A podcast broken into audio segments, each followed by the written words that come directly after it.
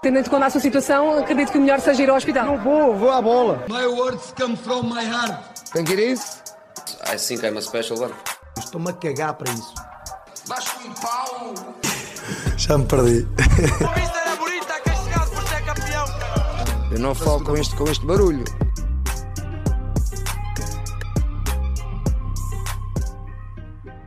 Aqui estamos, um, mais um episódio, não é? De diálogo desportivo, já com ambos com um corte bem feitinho. É, bem feito, isso ou seja, já tem cerca de 10 dias, portanto. Eu ainda, espírito, eu ainda, desculpa, eu ainda em espírito natalício também. Uh, Podias ter avisado que eu trazia a minha também. Porque eu, nós nunca combinamos, não é? É o corte de cabelo, é, é, é o vestuário, é sempre algo, algo que não está. Algo sempre a destoar, não é? Mas, exatamente, exatamente. O que, importa, o que, o que importa é, é, o conteúdo, acho eu, que é para isso que, que, as pessoas nos ouvem. Mas... E aproveitar agora que falas nisso, eu para agradecer à malta que, que esteve neste ano de 2023 a ouvir-nos. Uh, nem sempre é fácil ouvir-nos durante tanto tempo e nestes divagos que a gente vai, vai tendo ao longo da nossa conversa, mas agradecer por, por estarem Isto é, é sempre um clássico, não é? A malta já sabe que os primeiros minutos é sempre para, para nós começarmos, um, não é? Uh, e chegar aqui e gravar e não dá, não dá, não é? Temos que ir começando lentamente e depois vamos ir. Não, mas falando a série também agradecer, uh, porque de facto já estamos nisto há algum tempo, parece que não, mas uh, já são em 2021, por isso já, já, já foi uns anitos. Uhum. Já começou há uns anitos e a verdade é que muita gente já tem mantido, não é? tem sido fiéis connosco, tem, tem continuado a ouvir e agradecer essa malta por, pela paciência, porque uh, compreendo, nem sempre é fácil estar aqui a ouvir o Marcos e uh, sempre, sempre ele ali. É, agora podem ver uma cara bonita, não é? Visto que estamos no Portanto, quem nos estiver a ouvir via podcast, quiser ver a cara bonita que eu tenho, uh, já é sabem, basta ir ao YouTube. É verdade, ainda estamos... milagres, mas pronto, é o que é. Sim, ainda está em obras e não estou a falar da tua cara. É agora está a meter uma vertente humorística, agora está a meter uma vertente humorística, está certo. Tá certo. desculpa, desculpa. Uh, não, agora, agora, vamos falar mesmo coisas sérias e dar essa nota, e ainda bem que falaste, porque de facto foi um ano positivo para nós, acho que para vocês também deve ter sido uh, espero eu. Um, é isso. Continuaremos em 2024, espero que com a mesma regularidade ou com uma ainda melhor, e, e é isso. Em relação, a, em relação ao podcast, Marcos, um, como habitual, vamos começar então com, com o Benfica, que venceu uh, por 3-0. Um, que opiniões tens? Eu, eu gostava de destacar um pouco aquela segunda parte, mas dou-te a ti a palavra para ir de forma mais cronológica ao, ao jogo. Olha, eu, eu acho que no fundo é uma réplica daquilo que tem sido o Benfica. Acho que o Benfica um, foi criando oportunidades, oportunidades de gol, criou, criou algumas, uh, embora muitas das vezes inconsequente, porque de facto tem, tem jogadores em claro déficit daquilo que é a definição. Uh, e com a entrada do Tiago Gouveia e a saída do Di Maria do 11 inicial, é, é, mais uma situação destas, porque de facto o Tiago Gouveia também é um jogador que, no, no meu ponto de vista, não tem um grande critério na definição. Uh, já o Di Maria, claramente, uh, aquele jogador que destoa uh, deste ponto de vista do 11 inicial do Benfica. Ele, o João Mário, são jogadores claramente com um caráter na definição espetacular, mas, mas o Tiago é mais um jogador dentro desse género. Ou seja, foi um Benfica a criar muitas oportunidades, mas que foi um Benfica também a viver muito daquilo que foi a transição ofensiva. Eu acho que é daí sim que está a imagem deste Benfica, porque é um Benfica constantemente um, a viver disso mesmo. E eu acho que o Benfica parte para esta época com isso, uh, muito fruto daquilo que é o meio campo. Primeiro tem um João Neves, que é um jogador de alta rotação, está sempre, sempre a carburar, uh, e depois tem um Cocosu que com bola procura sempre um passo progressivo. O, o Cocosu, na minha opinião, é um jogador que tem às vezes alguma dificuldade a ler o ritmo do jogo. Uh, nem sempre dá pausa ao jogo, e às vezes é importante uh, dar essa pausa. E atenção, não, não é claramente uma crítica pejorativa ao Coxu, porque sou um fã de Coxu, uh, mas, mas acho que há situações em que tem que dar essa pausa e ele não dá. Uh, há sempre aquele passo progressivo e isto acaba por, às vezes, retirar um bocadinho da fluidez do jogo um bocadinho à semelhança daquilo que falávamos na altura do Tarapta, embora é claro não vamos comparar Tarapta com o Okshu, não vamos entrar nessa onda, uh, mas, mas é um jogador um bocadinho desse género, porque é um jogador que lá bem fica sempre muito para a transição. E depois quando tens um Rafa, quando tens um Tiago Oveia, que também tem aqui algum caráter de dificuldade na definição, uh, e isto um, leva sempre ao Benfica a estar em contrapé, uh, leva a perder muitas bolas. E depois, quando tu tens um adversário como o Famalicão, tem muita qualidade individual, sujeitas-te a, a, bastante perigo. E acho que o Famalicão foi uma equipa que criou sempre dificuldade ao Benfica. Um, o resultado é 3-0, mas podia muito bem ter sido uh, um empate na luz porque acho que o Famalicão criou oportunidades suficientes para tal, e isto foi muito motivado, lá está, às perdas de bola sucessivas do, do Benfica, uh, só que o Benfica acabou por ter um grande Anatoly Turbin, acho que o Turbin faz uma partida eh, fantástica. O Turbin tem estado muito bem no Benfica, tem sido realmente muito seguro, quer com bola, um, quer nas defesas depois que vai, que vai fazer um longo da partida e revela-se claramente um guarda-redes de equipa grande. Mas, mas depois lá está, também foi um Benfica que teve jogadores muito fortes do ponto de vista individual. Acho que o Tomás Araújo cumpriu muito bem um, ali no plano defensivo, embora aqui e acolá, mais na segunda parte, acabou por ter algumas dificuldades naquilo que era o, a proteção do cruzamento e acho que foi um bocadinho o Famalicão podia criar mais perigo. Há ali um crescimento, por exemplo, do Gustavo Sá um, que, o Tomás é surpreendido. Há ali uma situação um, que o Turbino depois faz uma defesa que o Orson depois tira a bola para fora. Que, então, que há, um, há um médio, se não estou em erro, acho que até mesmo o Gustavo, o Gustavo Sá que coloca-se ali na linha, na linha ofensiva, ou seja, na linha do Cádiz Uh, e isto colocou ali alguma dificuldade do António, que saiu ao costado e criou ali um buraco, ou seja, o Benfica com alguma dificuldade uh, na linha defensiva, um, um bocado aqui a colar nessas situações de cruzamento, uh, mas, mas que foi tendo muitas peças individuais, por exemplo, o João Neves, que faz uma partida absolutamente fantástica, o João lá está. na altura, aqui há uns podcasts uhum. atrás, falei, falei na questão de que o João não é um predestinado, e, e eu quero só, só esclarecer aqui isto, que é na minha perspectiva, o João não é um predestinado como um jogador que vai decidir jogos, ou seja, por exemplo, uh, tu olhas para o João como um potencial goleador. O João não é esse jogador. O João não tem um potencial goleador. O João não tem um potencial para fazer aquilo que o Bruno Fernandes fez no Sporting, no Manchester United. Isto é do ponto de vista de números, porque o João nunca vai ser um jogador que vai ter 20 golos numa época e 10 assistências. Não, o João não é esse jogador. O João é um jogador de recuperação de bola. O João é um jogador de alta rotação. Uh, e aqui há dias até houve uma polémica com, com a Sofia Oliveira, quando fala que o, que o Roger Schmidt não está a tirar o maior proveito do, do João Neves. Eh, eu acho isto completamente errático, na minha opinião, porque eh, muitas das vezes eu acho que isto é um erro. Eu também gosto mais quando olhamos para um jogador uh, muito forte naquilo que é o toque de bola, muito forte na definição no último terço, aquele jogador de perfume, no fundo, um jogador à base do Neymar.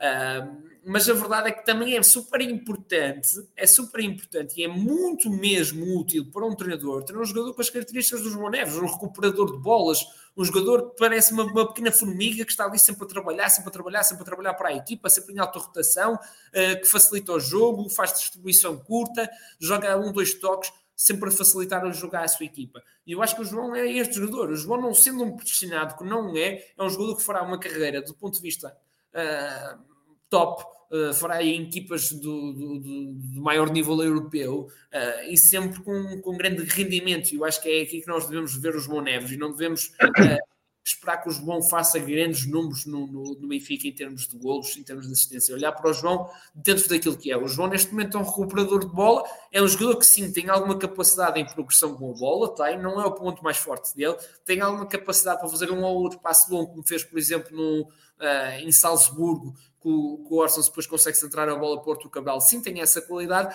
mas, mas é um jogador que é muito mais recuperador de bola e não há esse problema de, de o admitir, da mesma forma como temos que olhar, por exemplo, como um João Palhinha e perceber que aquilo que o Palhinha dá ao, ao Fulham é, é imenso. A, a, forma como ele recupera, a, a, forma agressiva como ele entra num duelo, os duelos que ele ganha, a, a personalidade dele leva a giganta o Fulham para uma outra dimensão. E eu acho que os João Neves têm um bocadinho isto. Ele, a forma como trabalha, leva aqui para uma outra dimensão. E não tem que ser a fazer fintas, não tem que ser com definição no último terço, vai fazendo isso de forma esporádica e não de uma forma muito regular.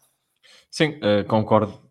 Acho que, enquanto estavas a falar, estava a dizer o João Neves é de facto um top jogador, um big jogador, como dizia o Jorge Jesus um, sobre Darwin, opa, não é aquele jogador que de facto, uh, em termos de características, não, não, não, se projeta uma. Pode acontecer, efetivamente pode acontecer, uma venda espetacular do Benfica acima de 100 milhões, mas como não tem essas características de jogador que faz muita assistência e muito golo, uh, não é esse jogador que, que eu pelo menos perspectivo que o mercado vai querer tanto. Agora, em termos de, de outros números, como tu mencionaste, as recuperações de bola, uh, a nível de acerto de passe, é um jogador de facto também assombroso.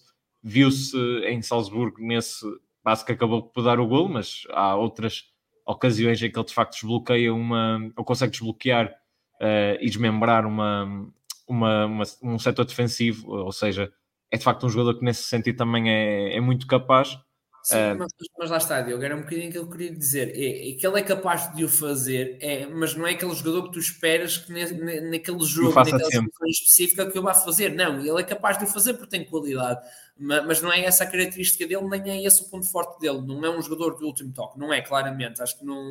E, e, que não devemos olhar para ele dessa forma, devemos olhar para ele dentro daquilo que é as suas características. Um jogador de recuperador, recuperador de bolas, um jogador que faz um, distribuição curta, um jogador de alta rotação, um jogador sim, que dá fluidez ao, ao, jogo, porque acho que os Neves é um bocadinho isso. Sim, e, em relação ao jogo, eh, também para dar a nota sobre o Turbino, já tínhamos falado dele na, na, na semana passada uh, que fez um bom jogo em Braga, uh, voltou a fazê-lo. Acho que é um, é um guarda-redes que mostra, acima de tudo, segurança entre os postos. Uh, não é. Não é de todo aquele jogador que mostra as incertezas que o, que o Vlaco Dimos mostrava outrora, e acho que isso tem sido muito benéfico para, para este Benfica, que é um, é o Benfica que, à semelhança do ano passado, também gosta de, de subir as linhas, eh, obviamente quando necessário recua, que aconteceu isso na segunda parte, e mérito também ao Famalicão, e era aí também queria entroncar um pouco, porque esta segunda parte uh, do Famalicão foi de facto muito positiva, não conseguiu fazer o golo, mas também não o fez por, uh, enfim, não calhou. Uh, Sim, verdade... e, e, desculpa-me interromper-te, dar aqui o destaque também que foi muito às custas do, do, do Zaidu Yusuf, Uh, porque, porque, acho que de facto foi um jogador fantástico na, nesta partida na, no Estádio da Luz Uh, mas já o vinha a ser em outras, em outras partidas, nomeadamente em jogos grandes. Lembro já do, do jogo contra o Sporting, é que, que, faz, um, faz um ótimo jogo, mas que é um, é um jogador que é muito, muito completo e não se fala tanto dele quanto, quanto se de falar. Aliás, uh, agora fala-se muito depois deste jogo no, no Benfica, mas de facto eu acho que é um jogador um, ah, fora daquilo que é um, as equipas grandes, eu acho que é o top. É o jogador que está mais lá acima, fora daquilo que é o Benfica, Porto Sporting uh, e o Braga, acho que é o jogador que está lá mais acima, porque de facto ele tem tudo foi, foi um jogador que, que deu progressão com bola, foi um jogador que se deu distribuição longa, um, e eu acho que na distribuição longa ele é muito mais forte do que é na distribuição curta, mas também que era um jogador um, que é capaz de distribuição curta. É, embora, por exemplo, o, o Famalicão, não sei se reparaste nisso, mas o Famalicão utilizava o top hits uh, para a construção a 3 e não, e não um Zaido. Mas, mas por outro lado, quando era para baixar para o meio dos centrais do ponto de vista um, defensivo era o Zaidu que eu fazia, e, ou seja, o Zaidu foi um jogador que ele conseguia estar numa ponta do outro lado, mandar uma bola ao poste, e era um jogador que era capaz de estar na linha dos centrais um, para querer dar superioridade numérica na linha defensiva, ou seja, um médio super completo, um médio que tanto vai para trás como vai para a frente. Eu acho que isto é, é, é muito positivo, é um médio muito completo, eu acho que quando olhamos para um médio completo é, é, perceber que ele tem características defensivas muito úteis à equipa e tem características muito ofensivas muito úteis também à equipa. Eu acho que tem é, e ainda acrescenta a bola parada. Por outro lado, deixa-me só dar aqui nota de destaque um, ehm, que não acho, e, estou a fugir um bocadinho àquilo que é o, o jogo, estou a falar até mais de individualidades que outra coisa, mas não acho que o Otávio, e a gente vai já falar do mercado uh, de janeiro, não acho que o Otávio seja um jogador que, que tanto se fala, porque acho que o Otávio é um bocadinho um, aquele jogador, uma espécie de David Carmo, que é olhas para as características que ele tem e, e, a partir daí já é muito valorizado. E eu acho que é um bocadinho isso, porque depois olhas para o sumo que ele dá e não vejo assim tanta qualidade quanto isso. Uh, acho que é um central que acaba às vezes por ser caótico, uh, até mesmo pela, pelas próprias características que ele vai tendo, acaba por ser um central caótico uh, e não me parece um jogador que tem pronto como está o Zaido, embora sim reconheça que teve um início de época com o Famalicão muito interessante e, e, e, lá está, até houve aquela discussão do melhor central, melhor defesa do mês, uh, se ele se, se, se o Diomandé, mas do meu ponto de vista o jogador mais completo, mais preparado para, para saltar é claramente o Zaido Yusuf. Sim, sim, uh, acabaste por tocar também num ponto interessante, acho que as pessoas neste momento também estão atentas pelo mercado de janeiro estar a aproximar-se, agora já abriu, Uh, essas questões mais individuais, acho que há equipas a, a precisar mais de, de jogadores. Uh, aliás, os três grandes, se calhar, precisam uh, de reforços em, em, janeiro, cada um em certas posições. Um, e entronca um pouco na, na questão do mercado, isso das individualidades, ou seja, o Yusuf, uh, se calhar o Sporting, a equipa que mais precisa assim de um médio mais completo, principalmente com a saída do, do Morita, o Otávio poderia cair no Porto e na, acho que é um jogador referenciado para, para a posição de defesa central.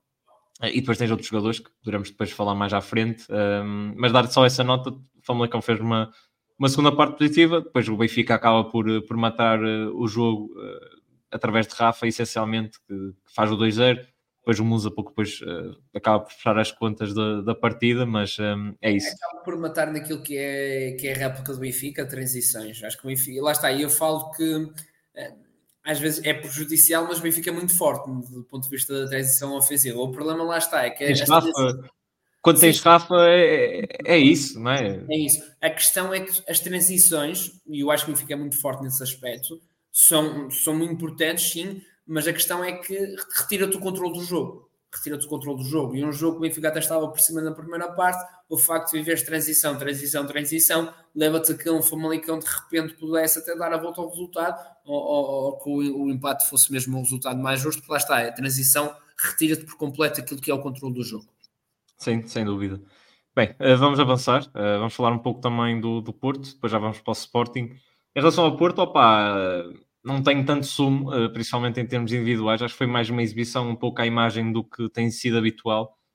Há um pouco, pouco assustador, principalmente em nível da criação de oportunidades, porque falamos do outro lado, está um Chaves que, com o respeito que merece, é uma equipa com muitas fragilidades defensivas, eh, que deixa muitos espaços, eh, e não é uma equipa que parece algo anárquica, às vezes, mesmo com a organização e a vontade do Moreno de, de mudar as coisas e mudar o rumo do início da época foi, é, de facto, nota-se que é um Chaves ainda hum, é, é, atualmente se calhar a pior equipa, não é? E a classificação o diz. Um... Em individuais já há pouca qualidade. Olhas, por exemplo, para, para a linha defensiva e, e, e, atenção, acho que o Sandro até fez um jogo positivo e acho que até tem feito uma época positiva, mas o Sandro Cruz, que é um lateral esquerdo que sempre foi em toda, em toda a sua vida, neste momento a linha como central pela esquerda no, no Chaves, embora, é claro, Reconheça que há muitos laterais que hoje em dia têm sido adaptados logo como central pela, pela esquerda ou central pela direita, face àquilo que são as suas características, uh, mas lá está, é claramente uma adaptação um, e onde tu consegues compreender que de facto não há assim um sumo tão grande naquilo que é qualidade individual no plantel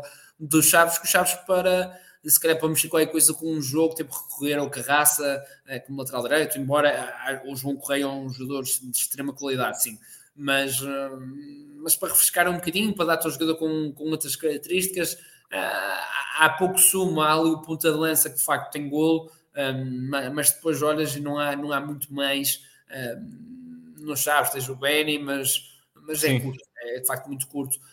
mas, mas lá está, que foi um Chaves que aqui a acabou por ter, e, e até é, contra mim falo por, por, pelo Santos Cruz, por exemplo, recordo uma, uma situação que o Santos Cruz também por ser lateral, uh, mas jogar como central, consegue rasgar em progressão com bola e sendo o elemento de surpresa, um central vindo de trás uh, para a frente, rasga um, dois jogadores, ou seja, rasga ali setores do Porto, acaba depois com facilidade para, para atrair para o, para o corredor lateral e, e, e, o Chaves a criar dificuldades depois no cruzamento. Acho que foi um bocadinho por aí, sempre conseguiu chegar aos corredores um, em situações de um contra um, de extremo com o lateral, ou até mesmo lateral contra lateral, como o Lenga tem uma situação cruzamento rasteiro para trás. Acho que foi por aí um bocadinho que o Chaves foi criando uh, dificuldades ao Futebol Clube do Porto. Mas, mas apesar do, do, do, Porto não ter criado muitas oportunidades, deixa-me só destacar que acho que a segunda parte é uma segunda parte em que o Porto é com uma intensidade correta. Acho que em termos de intensidade acho que não se faltou e não se pode apontar nada ao Futebol Clube do Porto. Mas de facto, lá está. Hum, é também aquilo do Benfica. Eu acho que o Benfica e o Porto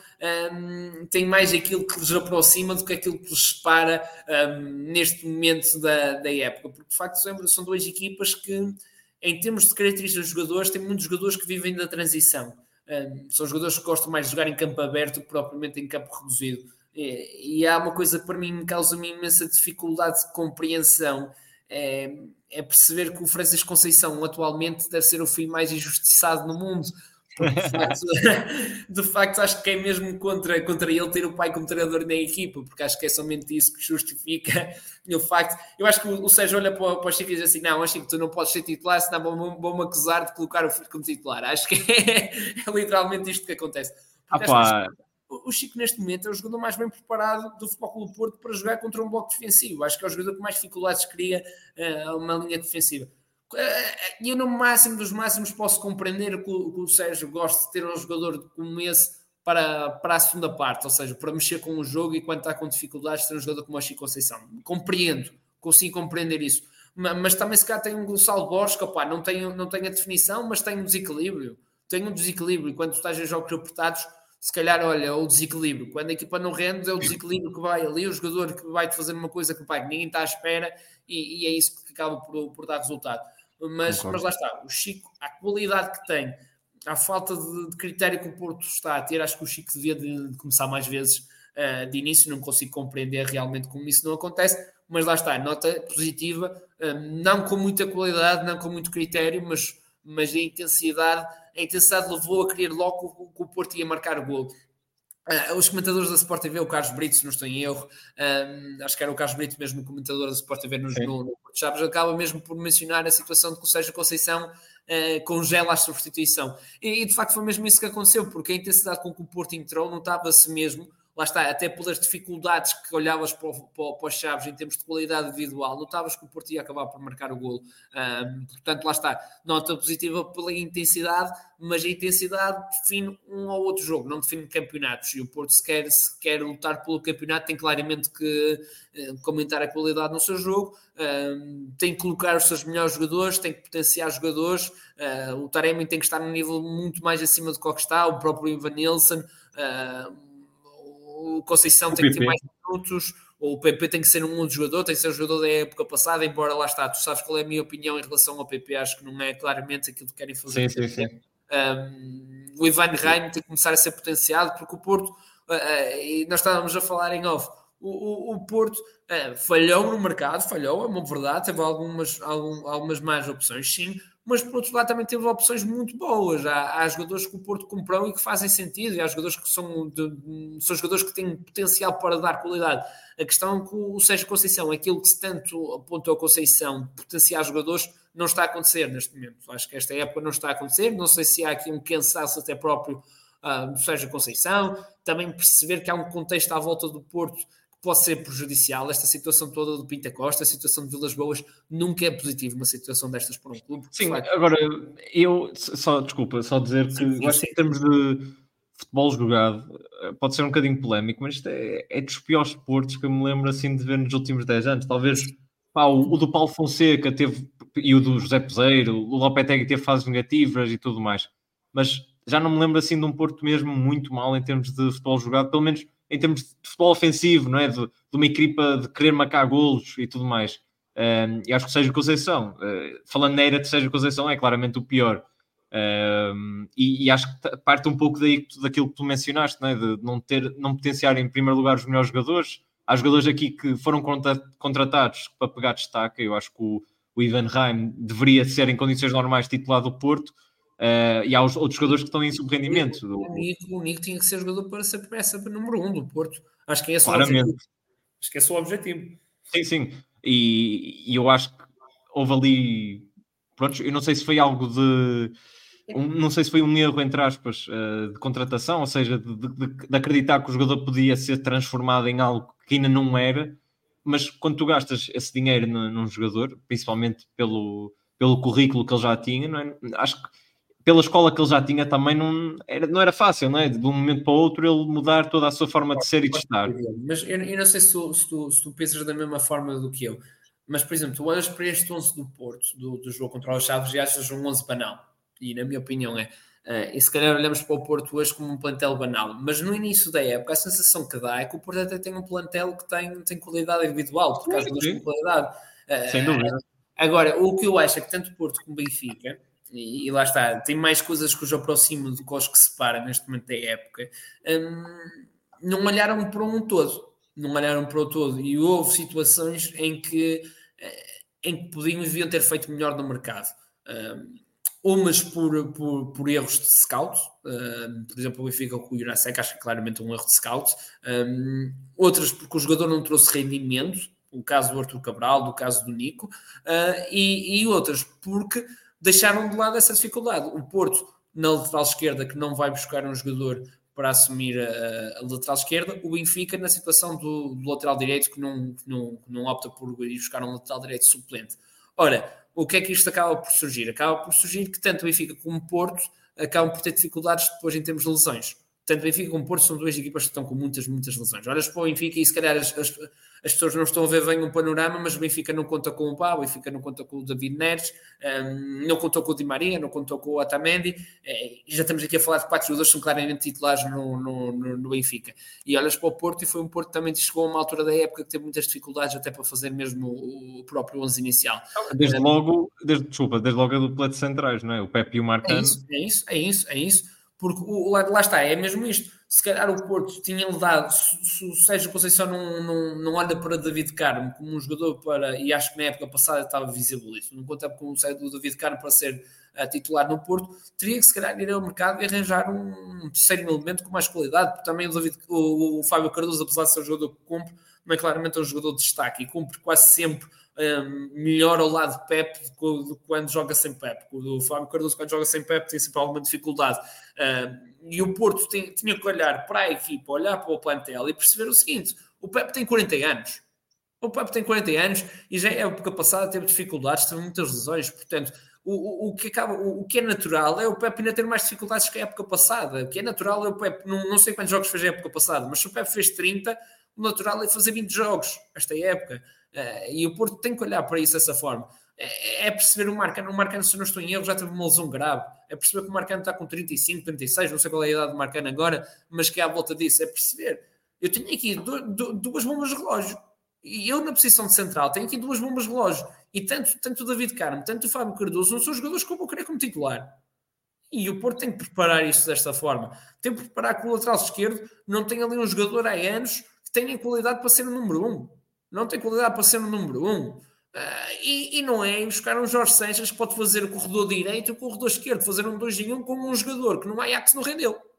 Um jogador que no Ajax não rendeu, que é titular na seleção mexicana, se não estou em erro, uh, mas, mas que não, não, não assume, que, nem, que não, não percebes, que ninguém percebe como é que vem bem parar ao Porto, se, se, pode, pode dar alguma coisa de útil ou não. Uh, e acho que, acho que o, o Sporting acaba por fazer um bom mercado, sim, porque vai buscar dois jogadores que pegam destaque e depois tem, tem lá, lá está, tem tido a sorte, porque tem sido um Sporting que não tem tido lesões no plantel, vai ter o azar agora, e agora é muito importante uh, perceber como é que vai correr este mês de janeiro, que é a situação do Sporting com os jogadores que vão para a porque o Sporting agora vai ficar muito desfalcado, e eu acho por exemplo, tu olhas para o Benfica e consegues perceber que o Benfica até tem um plantel longo, apesar de mal, mal preparado, tem um plantel longo com alguns jogadores que trazem qualidade ao plantel, uh, mas no Sporting, olhas, por exemplo, para a posição de médio e percebes logo que o, que o Zaidu encaixava que nem uma luva no Sporting, porque não é uma primeira opção clara. Acho que o Bragança, o, o Ruben Amorim sempre mostrou que não, não é jogador que ele vai contar.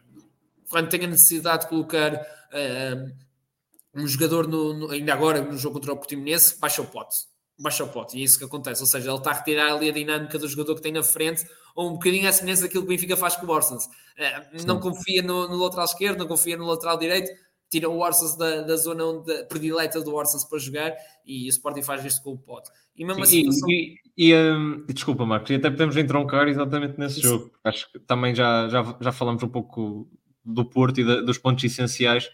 Um, e podemos já avançar com, com o Sporting, que venceu então pela, pela margem mínima e, um, e, e, falar um pouco também do, do mercado do, do Sporting, do que vem para aí, porque aí está, já tocaste no, no, ponto, da, no ponto da CAN, não é? E o Morita depois também vai, por causa do, A, do AFC, ou como é que se chama? É, das nações asiáticas, não é? É, Taremi também vai. Taremi também vai.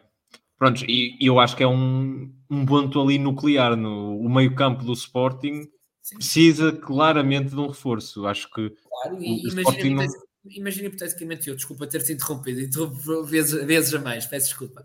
Mas imagina hipoteticamente que o Yulman tem uma lesão.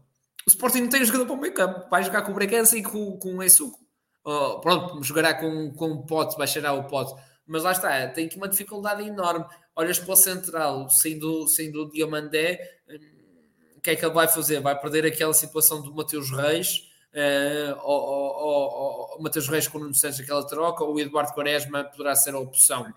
Vamos perceber. O Eduardo Quaresma, me parece a mim, uh, apesar de ter feito um, um, um jogo muito positivo contra o Porto, uh, ter feito um corte muito interessante frente ao Portimonense, por exemplo, não, não gostei, apesar do corte milagroso, quase digamos assim, não, acho que propriamente a bola se calhar até aí mesmo para fora. Acho que acabou por não fazer um jogo assim tão positivo quanto isso. E também tenho algumas dúvidas de que o Ruben Amorim confia assim tanto no, no Quaresma para, para dar essa Pá, honestamente também não me parece. Acho que este jogo foi um indicativo, porque ele depois do jogo contra o Porto fez um, não é, um grande jogo e, e destacou-se uh, com um outro lance muito positivo. Ele mesmo na conferência de imprensa para o jogo não, pá, não foi, entre aspas, muito carinhoso não é? com, com o Quaresma. Não, foi, foi um até quase... não sei se falamos sobre é... isso. Não sei se falamos. Não, eu, acho eu, não. Tenho, eu tenho ideia de conversar sobre, sobre isso com, com, com alguém. Tinha ideia que tinha sido contigo, mas, mas pelos bichos não. Já, já antes de tocar. Peço desculpa, mas já antes de tocar. Tens mais é, com um podcast? Tens mais com um podcast? Eu, eu, eu, acho que é a pior forma de entrarmos em 2024, mas já antes de tocar. Pô, inacreditável. Não, mas, mas, mas, tinha conversado, porque de facto o, o, o Ruben Amorim diz algo do género de que eu não tenho dúvidas que o, que o Quaresma faça um jogo bom. O que eu tenho dúvidas é que o Quaresma faça dois, três, quatro jogos bons com consistência. É, é, não é exatamente estas as palavras, mas é muito semelhante àquilo que eu estou a dizer. Ou seja, dá a sensação que o, Ruben Amorim não confia de todo no, no, no, no, no Quaresma. Acaba por, no jogo com o Porto, foi, foi aquela solução que ele arranjou, porque lá está, eu acho que o Ruben é muito leal àquilo que é o seu plano de jogo uh, e acabou por ser o jogador com as melhores características para tal, mas que não confia assim tanto no, no Quaresma quanto isso.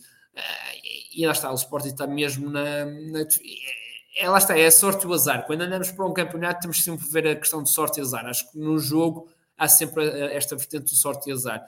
E o Sporting até o momento tem tido a sorte mas com uma época longa, com a Liga Europa pela frente, com, lá está, com as competições que tem aí das de seleções, uh, perceber até que ponto o Sporting vai ter sorte do seu lado ou não, porque de facto, de repente lesiona-se um jogador, lesiona-se dois e o Sporting tem dificuldades, porque olhas, por exemplo, do ponto de vista ofensivo, tens um francês trincão que não, não tem acrescentado literalmente quase nada, olhas para trás, não percebes muito bem se Neto, se Quaresma podem dar rendimento. No meio campo, o Bragança não me parece ser aquele jogador.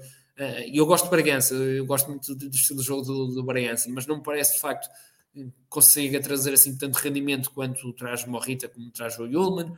Portanto, há algumas dificuldades para, para compreender muito bem se o, se o Sporting vai, vai ter sucesso neste mês de janeiro ou não. Mas, mas dizer-te também que, e agora relativamente ao jogo, que gostei muito do Sporting no, no jogo contra o Portimonense. Acho que os jogadores do Portimonense, uh, o Relvas na Flash e, e, o Paulo Sérgio, acabam por ver o jogo um bocadinho de forma errática, porque acabam por dizer que o, Sporting não criou, acho que acabou por ser um bocadinho o contrário. Acho que o Sporting não conseguiu foi, foi finalizar, uh, nem, nem às vezes fazer o remate uh, para o gol, porque o Sporting acabou por ter várias oportunidades de gol. E, e, criou várias oportunidades de gol contra um bloco numa linha de 6. E, o Tomás é um da Cunha, por exemplo, diz: é um clássico, lá está. O Tomás da Cunha diz na Twitter que o, o Paulo Sérgio costuma utilizar sempre essa estratégia e que o Ruben Amorim já vinha preparado para tal. Mas foi algo muito, muito interessante.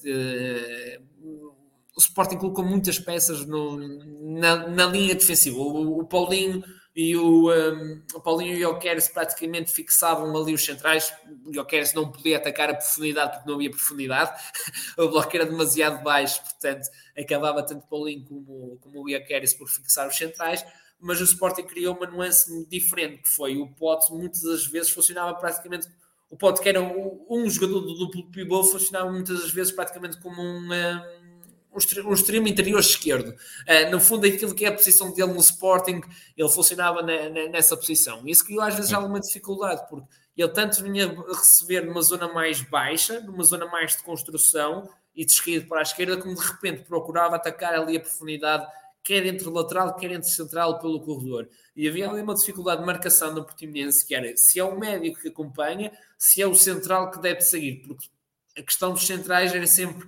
Um, era sempre tentar criar superioridade numérica ali para os dois centrais do Sporting. E por isso que eles tentavam evitar ao máximo sair ali ao corredor, mas, mas lá está, o Pote criou muito essa dificuldade uh, e depois acaba por ser Morrita quando o Pote sai, Morrita que estava a fazer o, o papel, digamos, ali um, um, como é que eu tenho de explicar? Uh, ali um jogador que está a servir praticamente de cone, não tem a servir praticamente de cone, mas estar ali a, a servir de Estava a faltar a palavra. Atração, um jogador de atração. Era um jogador claramente de atração. Uh, para sair o jogador à pressão e soltar espaço, poderia depois aproveitar o Miles Edwards um, num corredor central. Uh, ou até mesmo o Geni, porque o Geni às vezes trocava com o Miles Edwards e o, e o Edwards é que estava aberto. Uh, mas, mas, lá está, foi um Sporting com muita mobilidade, um Sporting com, com muitos jogadores na frente de ataque e, e acho que o Portimonense teve alguma dificuldade para, para compreender esta variabilidade do ataque do Sporting eh, e, e, lá está a linha de 6 eh, nem sempre é sinal de defender bem, prova disso é o primeiro gol do, do, do Sporting, porque acho de facto é, é, muito mal defendido, porque o, o Pote de facto recebe sozinho, completamente só, o médio não, uh, naquela zona baixa que o Pote estava, o médio teria que sair, e depois há ali uma, uma desconcentração da linha defensiva, porque há um jogador, o jogador, o jogador central do lado direito baixa e não se percebe muito bem porque é dele baixar, e ao mesmo tempo que ele baixa, Uh, os outros dois não, não, não alinham por ele e, e isso ah, cria lá está o tal espaço para o Jokeres entrar por uma bola que não foi tão elogiada quanto isso, mas acho que devia de o ser, porque de facto é uma bola fantástica de Pote, que é um jogador muito interessante, uh, lá está com muita qualidade, muito é. rendimento. Sim, sem dúvida. Um, com isto, e também já estamos a ficar um bocadinho escassos em termos de tempo, vamos avançar para o topo para o Load e uh, dar a nota que iremos abordar o mercado de janeiro, mas calhar também mais à frente Uh, hoje iríamos, acima de tudo, referenciar um ou outro álbum, um ou outro álbum, aliás, mas deixamos para isso para outra oportunidade, para outro vídeo. Um, e é isso, vamos então para o nosso top piloto.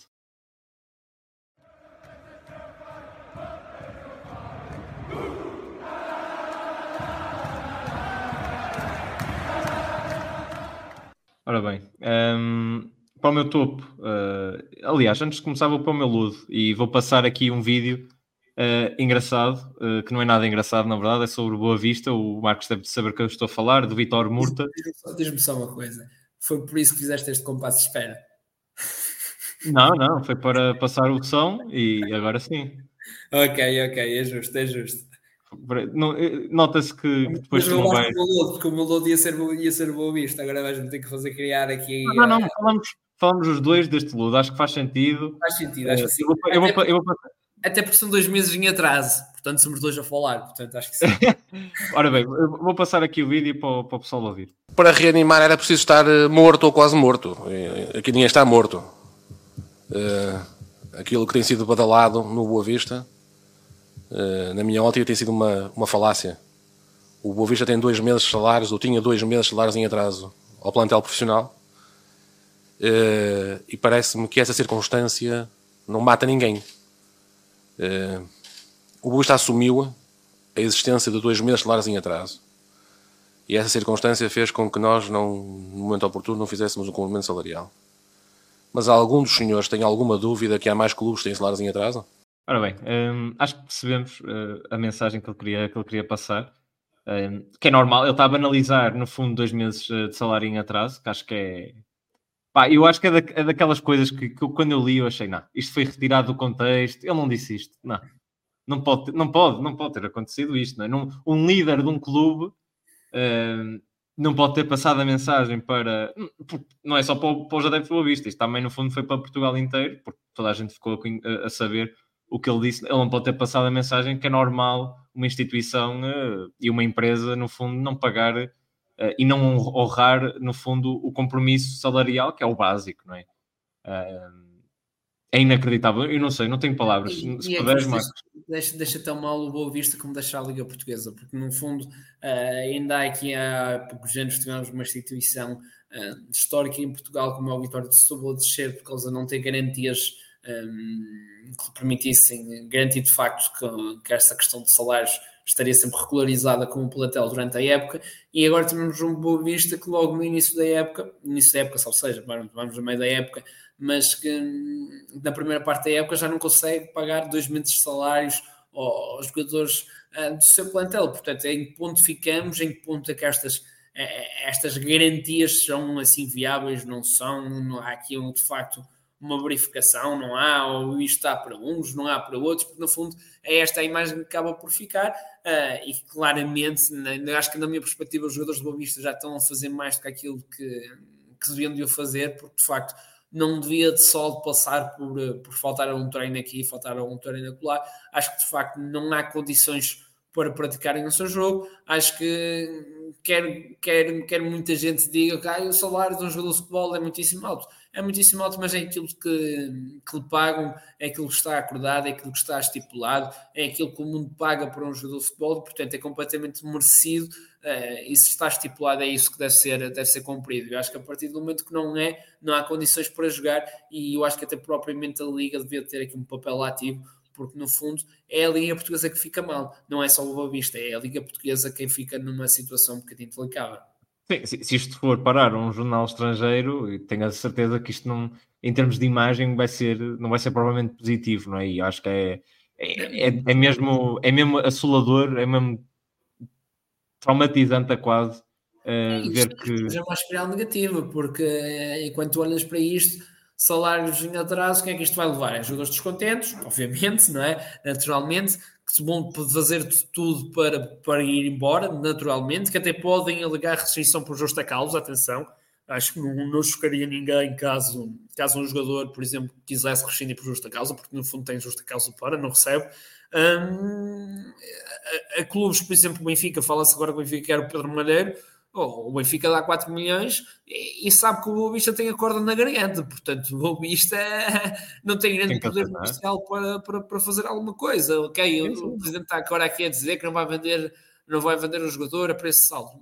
4 milhões eh, não me parece ser assim uma proposta tão baixa quanto isso. E qual é que é o poder negocial? Qual é que é a capacidade do, do Boa Vista de dizer não, pá, 4 milhões, então a gente pode vender por muito mais. Não, não, não tens capacidade para, para pagar salários, tens que fazer o dinheiro que tu, tu podes fazer. Um bocadinho à semelhança, por exemplo, agora fala-se do Márcio Leonardo uh, vir para o Benfica e o Santos que deste divisão, obviamente que não pode pedir aquilo que pedia numa primeira divisão, uh, estando agora numa segunda. Portanto, o Boa Vista estando com dificuldades financeiras que são claras, que são conhecidas, um, que já tiveram consequências como falta de, nos treinos, acho que, acho que perde o poder negocial, é claramente uma espiral negativa uh, de uma equipa que, na minha opinião, até já começa a ter tendência para começar a, a pensar em descida de divisão.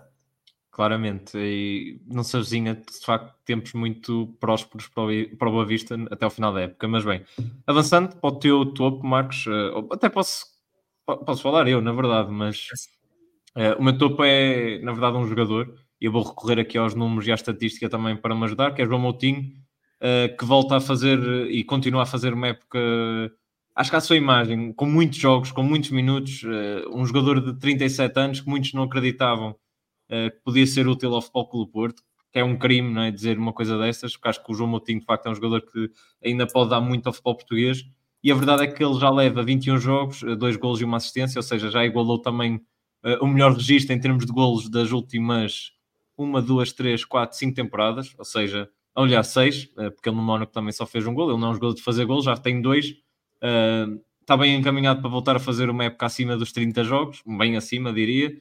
Um, eh, é neste momento um bom jogador, um, um, um, bom jogador, não, um jogador importante, aliás, para o Sporting Clube de Braga. Não começou a época com essa importância, conseguiu-a conquistar paulatinamente e, e, merece, merece o destaque. Qual é o teu topo, Marcos? Bom, Diogo, deixa-me só dar aqui uma pequena nota, porque hum, lá está, tu falaste no, no, no Moutinho e que muitas, muitas pessoas não acreditavam que ele aos 37 anos podiam estar neste, neste patamar, mas, mas dizer-te, Diogo, enquanto falavas, eu, eu, tinha esta sensação e fui confirmar só ao 0-0 para não falar sem, sem factos, mas ele no ano passado ele faz muitíssimos jogos na Premier League, ao serviço do Wolverhampton. Ele tem 36 jogos, sendo que 20 deles foram a titular na Liga Inglesa. Uh, portanto, são números muito, muito interessantes para um jogador na casa dos 36 anos e que auguravam que ainda havia mais, mais qualidade para, para mostrar do João Moutinho. Portanto, hum, não devia de surpreender a quem está no mundo, no mundo do futebol e lá está, quando falamos em erros de mercado, uh, o João Moutinho poderá ter sido um deles uh, no, no Futebol Clube Porto.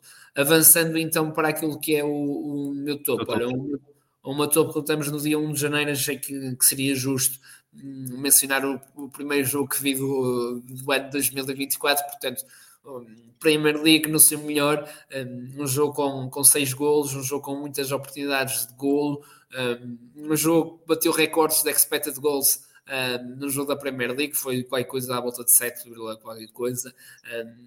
Isto é a segunda estatística que eu vi no Twitter. Não, não confirmei a veracidade, mas salvo erro apareceu na bola 24, portanto uh, espero que seja verídico. Mas lá está.